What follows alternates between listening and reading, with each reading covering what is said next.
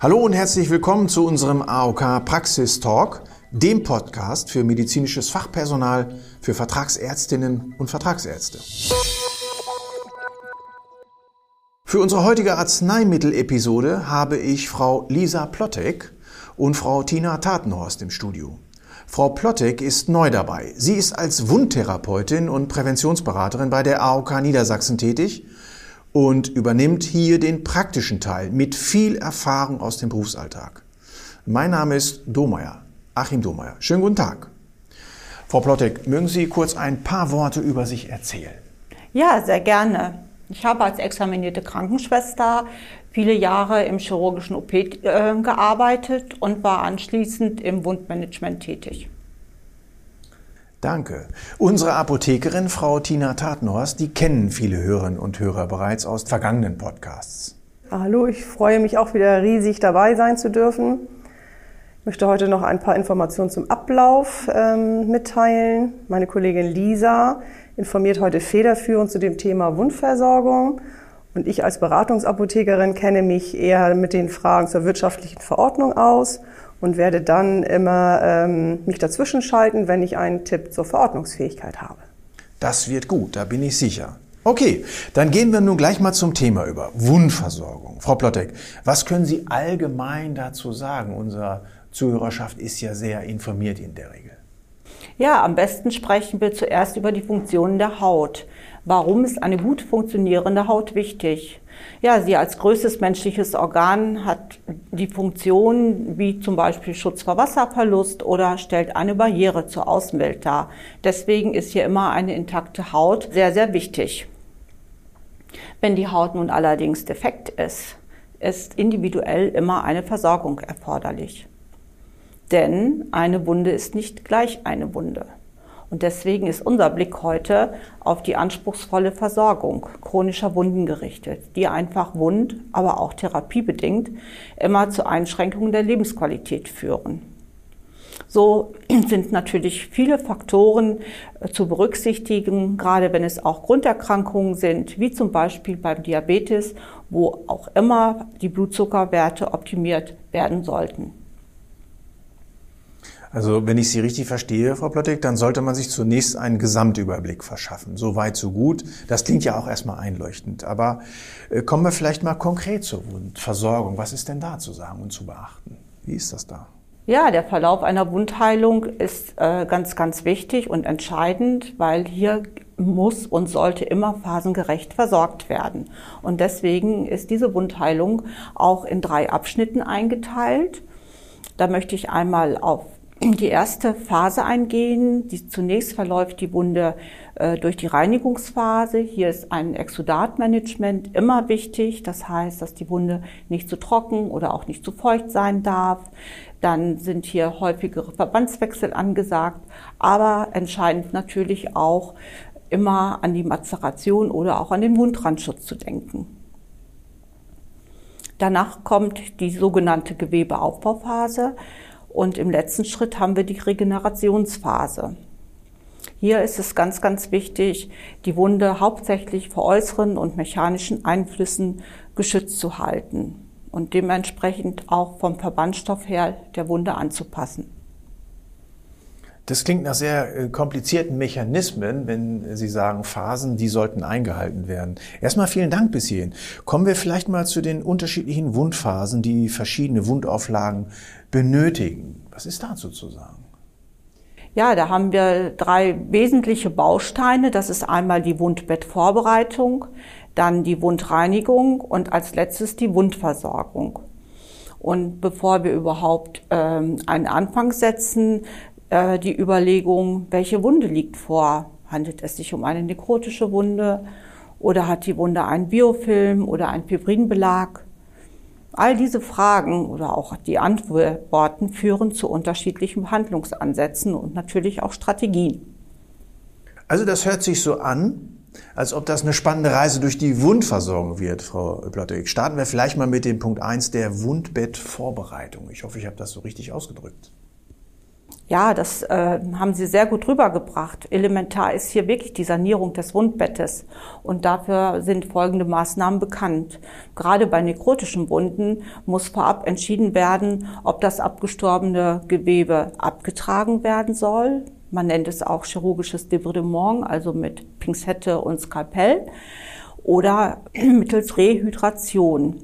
Das heißt durch Autolyse mit Hydrogelen. Gleiches gilt auch für fibrinbelegte Wunden bei vorhandenem Biofilm ist immer eine antimikrobielle und aggressive Wundbettsanierung erforderlich.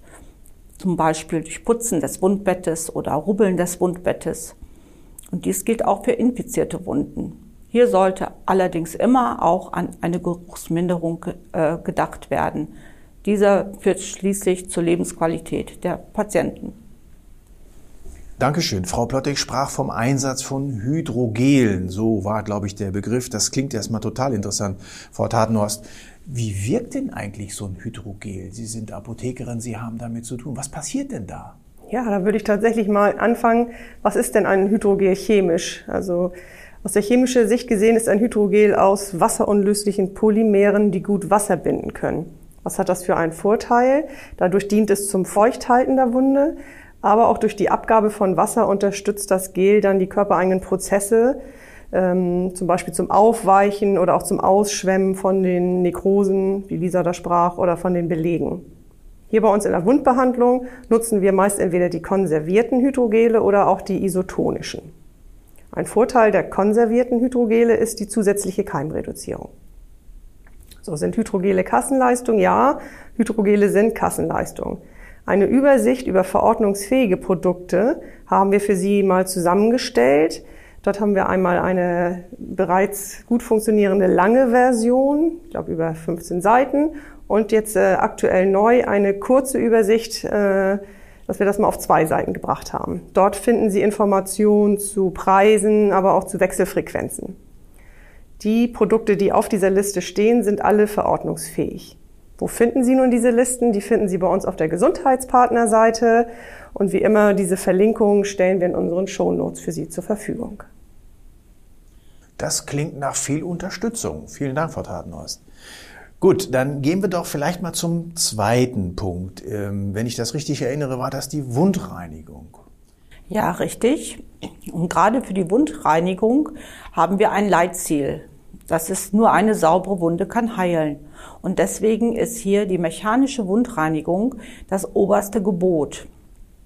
Gerade bei nekrotischen Wunden, fibrinbelegten oder auch mit Biofilm besiedelten Wunden sollte immer eine mechanische Reinigung mit Antiseptika stattfinden. Aber natürlich auch alternativ wirkstofffrei mit Kochsalzlösungen. Ja, hier kann ich noch mal eben etwas dazu erzählen. Wirkstofffreie Spüllösungen sind Kassenleistungen. Allerdings ist immer darauf zu achten, ob es sich um ein Arzneimittel oder um ein Medizinprodukt handelt. Medizinprodukte mit dem Arzneimittelcharakter Systematik sind nur dann Kassenleistungen, wenn sie tatsächlich auch namentlich in der Arzneimittelrichtlinie Anlage 5 gelistet sind. In all den Fällen, die Arzneimittelrichtlinien konform erstattungsfähig sind, können die Produkte auf Kassenrezept verordnet werden. Fast alle anderen antiseptischen Spüllösungen sind bei der Wundversorgung keine Kassenleistung. Frau Tatenhaus, ich kann mir gut vorstellen, auch wenn ich medizinische Laie bin, dass man da schon mal schnell ins Durcheinander kommt. Äh, was ist jetzt was? Insofern ist das ganz gut, dass es vielleicht noch mal klären ähm, für die Zuhörerschaft. Dankeschön. Ja, dritter und letzter Punkt ähm, ist die Wundversorgung. Wie geht das da? Was ist da zu beachten? Ja, Wundversorgung ist ein ganz heikler Punkt und deswegen habe ich einfach heute eine Empfehlung mitgebracht erstellen Sie sich Standards. Standards zur Versorgung von speziellen Wunden mit den jeweiligen Produktgruppen. Und dafür gebe ich Ihnen mal ein Beispiel. Schauen wir uns eine fibrinbelegte Wunde an oder auch eine äh, mit Biofilm belegte Wunde und beachten Sie bei der Versorgung erstmal, dass Sie hydroaktiv bleiben und wundversorgen. Denn eine trockene Wunde kann nicht heilen. Ja, in welcher Reihenfolge kann die Wundversorgung stattfinden? Als erstes dürfen Sie mit einem Hydrogel beginnen, eventuell auch konserviert. Dann ein Wundfüller wie Alginate. Diese sind exudatbindend, eventuell aber auch was Antimikrobielles. oder auch mit Hydrofasern. Für die Wundabdeckung empfehle ich einen Schaumverband, eventuell auch antimikrobiell. Hier beachten Sie bitte die Wechselfrequenz und dazu ein Tipp aus meiner Praxis. Die Wundverbände sollten immer ein bis zwei Zentimeter über dem Wundrand gelegt werden. Ja, auch alternativ bei stark explodierenden Wunden bieten sich Absorber-Superabsorber-Platten an oder auch Sekundärverbände wie Saugkompressen und Fixierung. Und letztendlich ist immer eine begleitende Kompressionsversorgung äh, zu bedenken. Herr Lisa, danke. Du hast jetzt viele moderne Wundversorgung angesprochen. Da kann ich noch kurz was zur Verordnungsfähigkeit sagen. Also die sogenannten modernen Wundauflagen sind in der Regel Kassenleistung. Bei den chronischen Wunden wird die Verordnung auf Namen des Patienten auf Muster 16, also sprich dem rosa, klassischen rosa Rezept verordnet. Die verordnete Menge muss immer dem Krankheitsbild bitte angepasst werden. Denn Verbandstoffe sind Arzneimittel budgetrelevant. Gerade die modernen Wundverbände, die du angesprochen hast, führen aber häufig zu kostenintensiven Behandlungen. Daher sollten die Produkte äh, kostenbewusst ausgewählt werden, da die Qualität eines Verbandstoffes nicht vom Preis sich ableiten lässt. Anders als bei den Arzneimitteln sind Preise aber gar nicht transparent, auch in der Praxis immer noch nicht. Denken Sie dann unsere Übersichtslisten auf der Gesundheitspartnerseite. Noch ein Hinweis. Gut zu wissen ist auch, dass in der Apotheke kein Austausch zu günstigeren ähm, Produkten oder zum Beispiel namensgleichen Reimporten stattfindet. Für eine kostenbewusste Versorgung sollte bei der ärztlichen Verordnung konkret der Hersteller auf dem Rezept angegeben werden. Dies führt dann natürlich zu ähm, wirtschaftlichen Verordnen. Ja, danke schön. Nun wurden ja schon einige Beispiele zur Wundversorgung genannt und hier tauchen immer wieder die Begriffe auf, was ist Kassenleistung? Und das rückt die Dinge nochmal ins rechte Licht, weil, wie ich schon sagte, ich glaube, dass das häufig auch eine Irritation auslöst. Nicht immer ist alles das, was machbar ist, letztendlich auch ähm, finanzierbar sozusagen oder finanziell abgedeckt. Wie erfolgt denn nun eigentlich so eine Verbandmittelrecherche? Ja, das ist gar nicht so leicht. Also für die Verbandmittelrecherche sollte man zunächst einmal wissen, welche Produkte von der Wundversorgung benötigt wird, welche Art. Ähm, welche Produkte sollen denn überhaupt zum Einsatz kommen und wie kann ich die erforderlichen Produkte überhaupt identifizieren? Also auf dem Markt dazu befinden sich hilfreiche Literatur dazu, wir haben für Sie einige Buchtipps auf unseren Show Notes hinterlegt, die Sie dort äh, einsehen können und ähm, finden da hilfreiche Informationen. Aber auch im Internet kann man heutzutage gut recherchieren. Zum Beispiel auf den Homepages der Hersteller oder auch unserer Gesundheitspartnerseite können Sie viele Informationen zu ähm, den äh, Indikationen, zu Wechselwirkungen oder aber auch zu den Preisen erfahren. Also wenn ich Ihnen so aufmerksam zuhöre, auch wenn ich nicht alles verstehe, Frau Tatenhorst, ähm, das ist ja immer eine der zentralen Fragen, was ist Kassenleistung und was nicht. Ähm, können Sie vielleicht kurz nochmal zusammenfassen, was ist Kassenleistung in der Wundversorgung und was ist es nicht?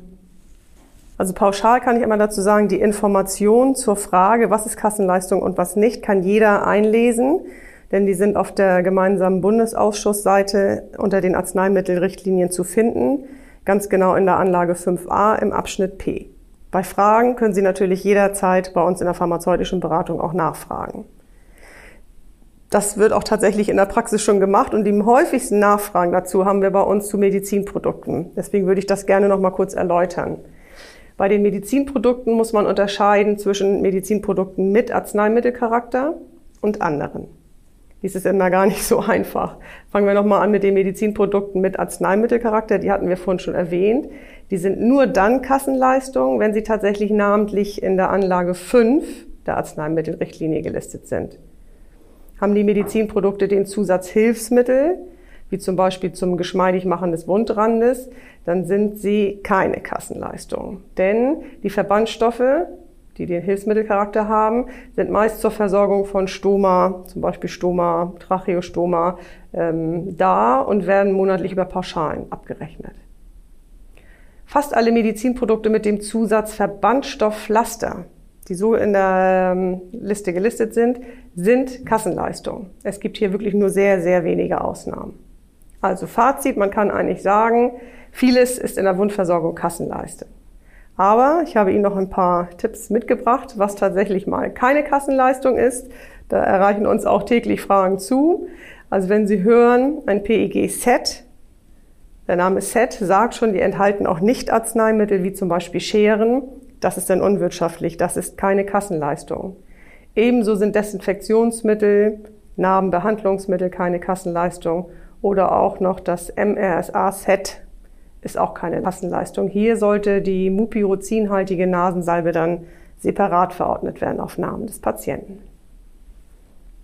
Da ist doch eine Menge zu beachten. Danke für die Hintergründe.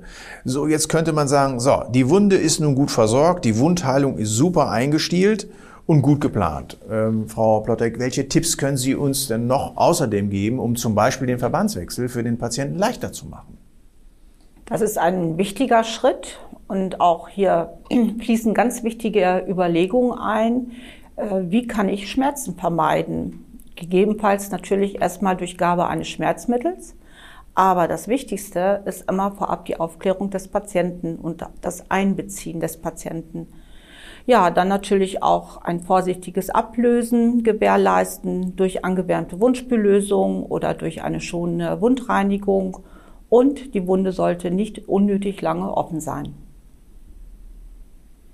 Ja, danke schön. Nun sind wir ja schon fast am Ende unserer Reise. Also ich danke vielmals für diese Einblicke in die Wundversorgung und die hilfreichen Informationen und Tipps zur Verordnungsfähigkeit. Ja, vielen Dank. Mir hat das Gespräch sehr viel Freude bereitet. Ja, sehr gerne, Herr Domeyer. Ich wollte noch sagen, dass die Wundversorgung wirklich ein großes Thema ist und wir das hier in unserem Podcast ja wirklich nur streifen konnten. Also wir konnten wirklich nur einige Themen anreißen. Möchten denn unsere Hörerinnen und Hörer weitere intensivere Informationen, möchte ich noch mitteilen, dass wir dazu auch ähm, speziell Schulung anbieten, gemeinsam mit der Kassenärztlichen Vereinigung. Ja, vielen Dank, meine Damen. Ich freue mich schon auf die nächste Folge des Praxistalks der AOK Niedersachsen. Die AOK Niedersachsen ist gern für Sie da, wenn Sie für sich und Ihre Praxis Ihre Verordnungsroutine näher betrachten und vielleicht sogar analysieren möchten. Wünschen Sie vielleicht weitere Informationen oder unsere Unterstützung? Haben Sie Fragen, Anregungen und oder Feedback? Dann schicken Sie uns gern einfach eine E-Mail an praxis-talk.nds.aok.de. Meine Damen und Herren, wir wünschen Ihnen alles Gute und einen erfolgreichen Praxisalltag und freuen uns, wenn Sie auch demnächst wieder reinhören. Tschüss und bleiben Sie gesund.